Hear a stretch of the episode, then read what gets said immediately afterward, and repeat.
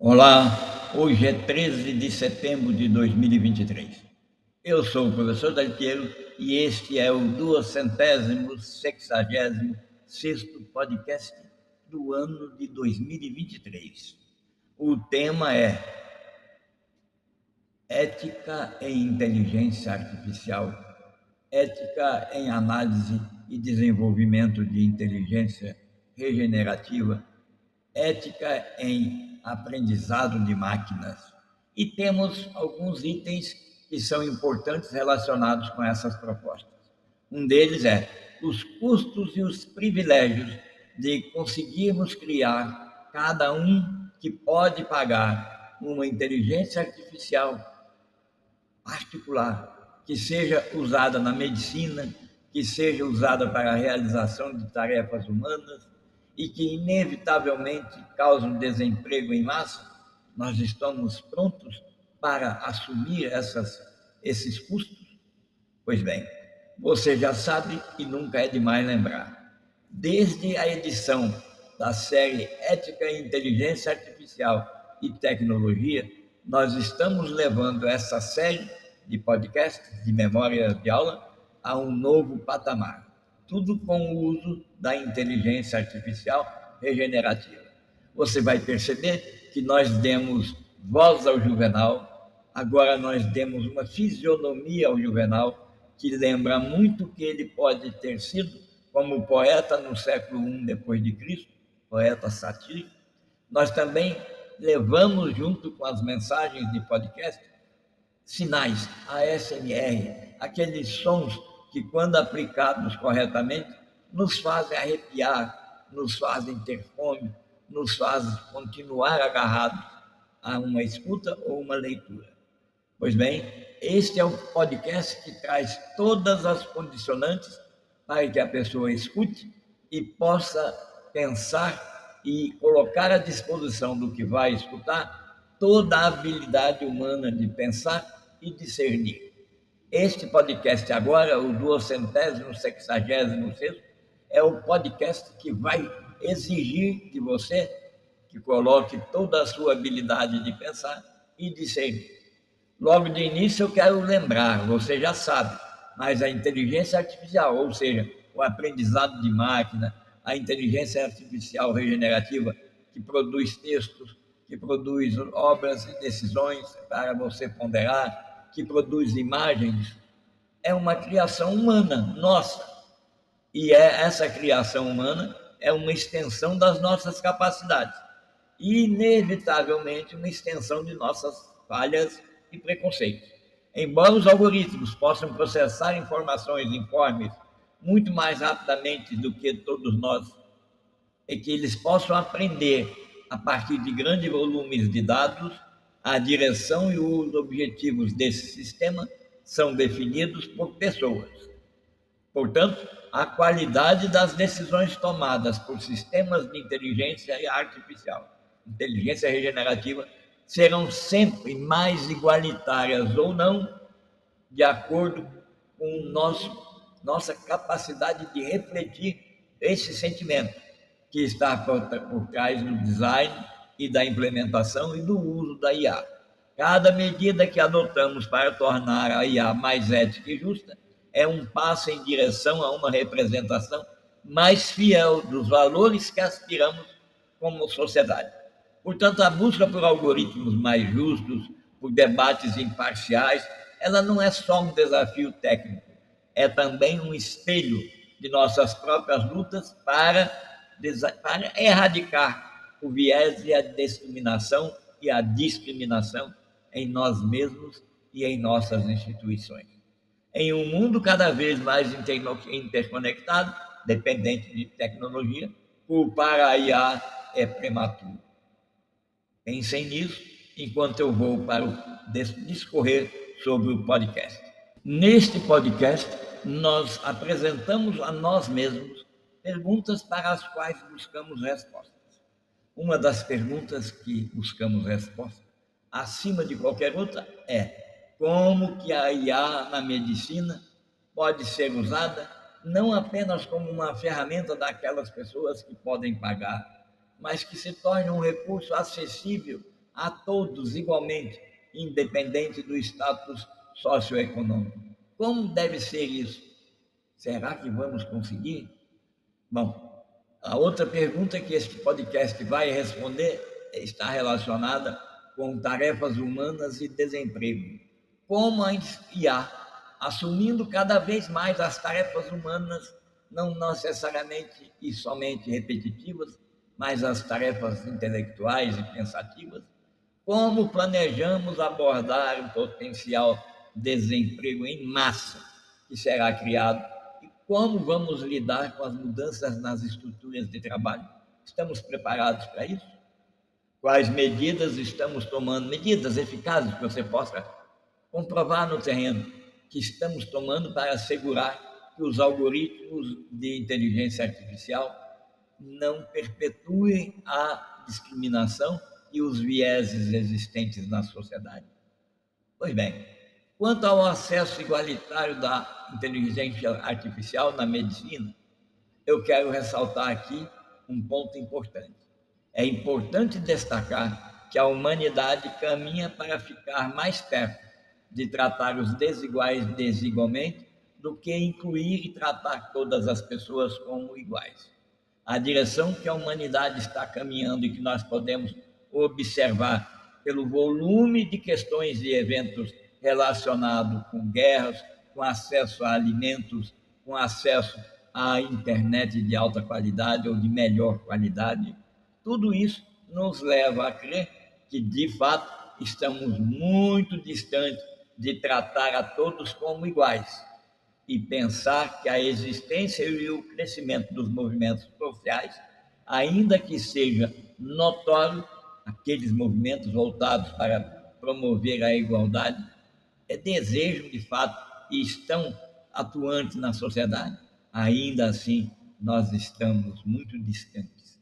O desafio filosófico que reside aqui na tensão entre igualdade e liberdade, entre coletividade e individualidade, se todos são tratados de forma absolutamente igual, o que vai acontecer com as aspirações, talentos e desejos individuais? Essa é uma pergunta subjacente que nós precisamos nos fazer. Como fazer isso? Como lidar com essa questão? A questão específica está relacionada com o acesso igualitário à inteligência artificial na medicina. Entretanto, compreendendo que a IA é uma extensão dos nossos pensamentos, não podemos deixar de mencionar que a nossa tendência é cada vez menor de tratar os iguais de maneira desigual. Nós queremos sim tratar os desiguais desigualmente. Próxima, na próxima etapa, nós vamos avançar e eu vou dizer para vocês, pedaços, extrato por extrato. Pensa aqui comigo. Esse equilíbrio que cada indivíduo encontra motivação, tanto intrínseca quanto extrínseca, para fazer mais e melhor a cada dia, não pode ser interrompido. Se é desigual, se tem um ponto de avanço intelectual, mental, digamos, até a estatura humana, eu não posso exigir que um jogador de basquete com 2 metros e 15 centímetros de altura se transforme, antes de ser jogador, em uma pessoa que vá dirigir automóveis, ele tem um biotipo mais ajustado e, consequentemente, tem que ser tratado desigualmente. No âmbito do seu desenvolvimento biofísico. Esse é o pensamento de quem vos fala. E é também o pensamento que nós escutamos na sociedade. Quando fazemos as perguntas, ouvimos muito sobre essas questões. Como que eu vou tratar meu filho que tem 1,80m aos 14 anos, ele pode se tornar um ícone no basquete? Como é que as pessoas querem que ele seja um jogador de dominó? Vai perder todo o biotipo dele? Essa pergunta fica com vocês. Entretanto, na direção das parcerias entre IA e, e medicina, o desenvolvimento desse encontro de atitudes, nós temos alguns exemplos espetaculares que podem ser um sinal de que a mentalidade humana está realmente preocupada e quer integrar e não excluir.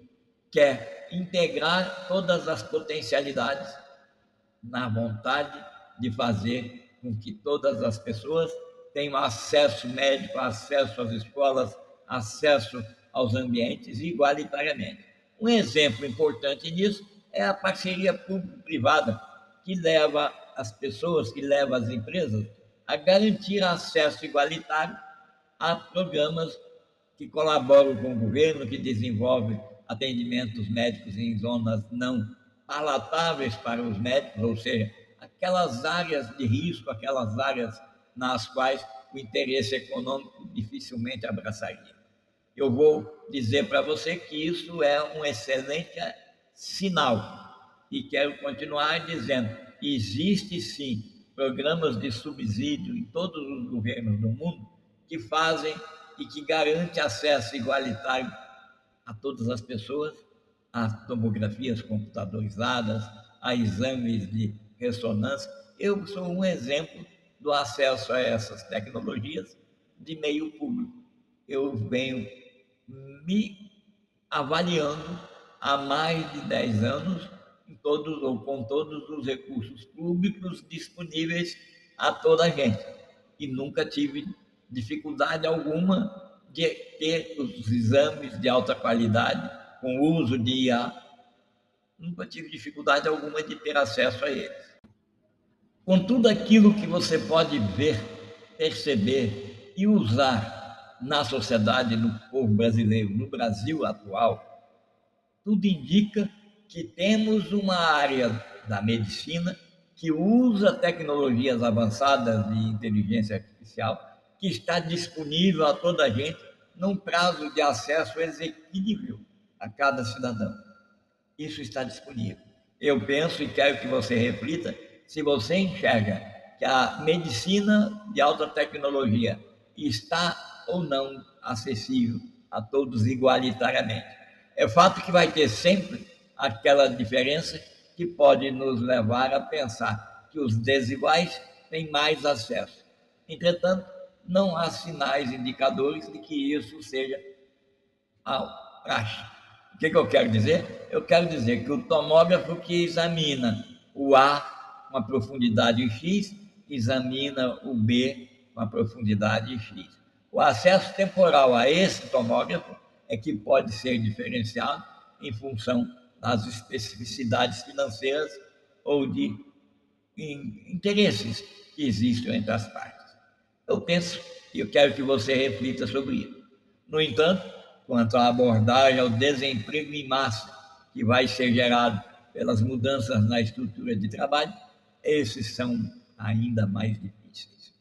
É mais abrangente e é necessário que todas as pessoas, eu, você e toda a gente, estejam disponíveis para se fazer presente neste debate que é, se faz necessário.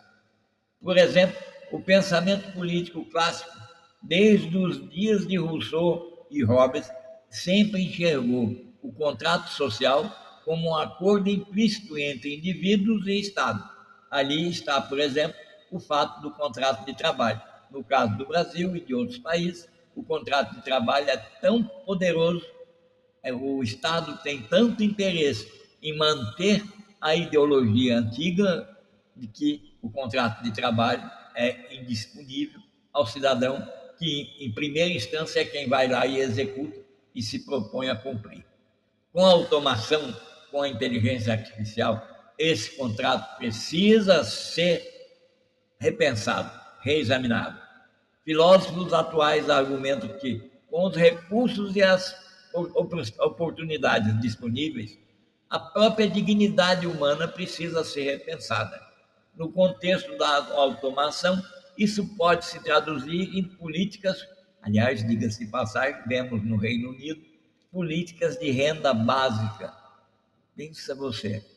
O contrato é tão importante para o Estado que ele se transforma em, em disponível ao cidadão decidir se quer trabalhar mais, quer trabalhar menos, quer receber menos ou quer receber mais trabalhando mais. Aí veio agora toda essa oferta de automação e é justo manter esse contrato? Eu penso que precisa ser repensado. E nessa repensada, tanto o Estado como o cidadão precisa estar envolvido. E o Estado, o envolvimento do Estado em algumas, alguns países, como o Reino Unido, se traduziu em desenvolver um experimento para perceber que possa ser tirado uma percepção de quanto a renda básica é forte o suficiente para mover o indivíduo para fazer mais ou para fazer menos. É fato também que se torna necessário criar estratégias inovadas e inovadoras, abraçando o fato de que a educação continuada, esse investimento em educação continuada e treinamento tem que ser mantido à disposição e ofertado de maneira segura e acessível, para que todas as pessoas consigam, principalmente aquelas que estão dedicadas ou querem se envolver com setores e empregos em setores emergentes, precisam ter acesso a essa nova qualificação. Talvez, em algum momento, pensar numa taxação sobre empresas que substituem trabalhadores ou trabalhadoras por máquinas.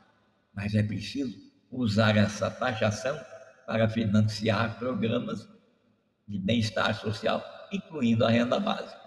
Portanto, eu penso e quero que você reflita: criar e facilitar o acesso aos incentivos para criar negócios, aliás, sob o meu ponto de vista, é a minha preferência. Eu penso que vai ser dia ou não, dia hoje ou mais tarde, a opção principal das sociedades que querem prosperar. O desafio fundamental, é claro, é equilibrar os enormes ganhos de eficácia propiciados ou proporcionados pela automação com a necessidade de uma distribuição justa dos ganhos e dos modos e tantos produtos de produção. Esse é um projeto, você que está me escutar, muito mais do que econômico. É um é projeto ético e filosófico. E, como sempre, a chave é nunca desistir de fazer mais para desenvolver pessoas que possam escolher com quem querem trabalhar quando querem trabalhar, quanto querem receber, se querem receber e principalmente com quem querem compartilhar o sonho. Nós temos agora aquelas questões relacionadas a. Existem medidas que estão sendo adotadas que possam impedir o desenvolvimento e a perpetuação do viés provocado pela IA? Existe sim. São auditorias realizadas por algoritmos de terceiro muitas empresas colocaram à disposição a auditoria de algoritmos da IA, criadas especificamente por organizações independentes e que verificam, atestar e testam o software após seu desenvolvimento. Existe também outras medidas adotadas especificamente na transparência e na explicabilidade, que são conceitos fundamentais em inteligência artificial.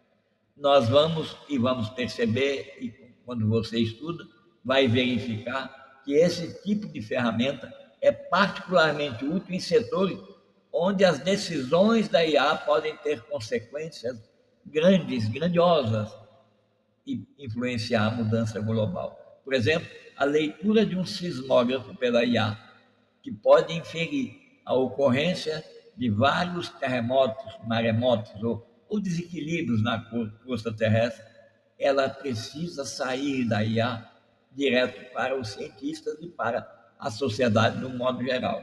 Não deve parar aguardar uma solução de indivíduos em grupos restritos. Essa é a minha visão. Eu penso que a sua pode ser diferente. O importante é debater. Você tem aqui no item descrição desse podcast todos os canais pelos quais você pode comunicar-se com o autor, interagir comigo e com mais 42 cientistas que fazem parte do grupo de trabalho que constrói diariamente o podcast, a série de podcasts Memórias de Aula. Você querendo e para aquelas pessoas que desejam se familiarizar ainda mais com as propostas econômicas, financeiras que transformam cada um de nós em protagonista na vida pessoal na vida profissional e nos negócios, basta acessar o WhatsApp 19, se você estiver fora do Brasil, coloca aquele sinalzinho mais o número 55 e o número do WhatsApp é 19 98177 8535. Esse que vos fala é o professor doutor Dalpiero e eu terei imenso prazer e satisfação em responder questões pontuais que porventura não estejam abordadas nesse podcast. No próximo, eu vou falar sobre as guerras, a IA nas guerras, como conviver com isso. Um abraço e até o próximo. Fique com a paz do bem.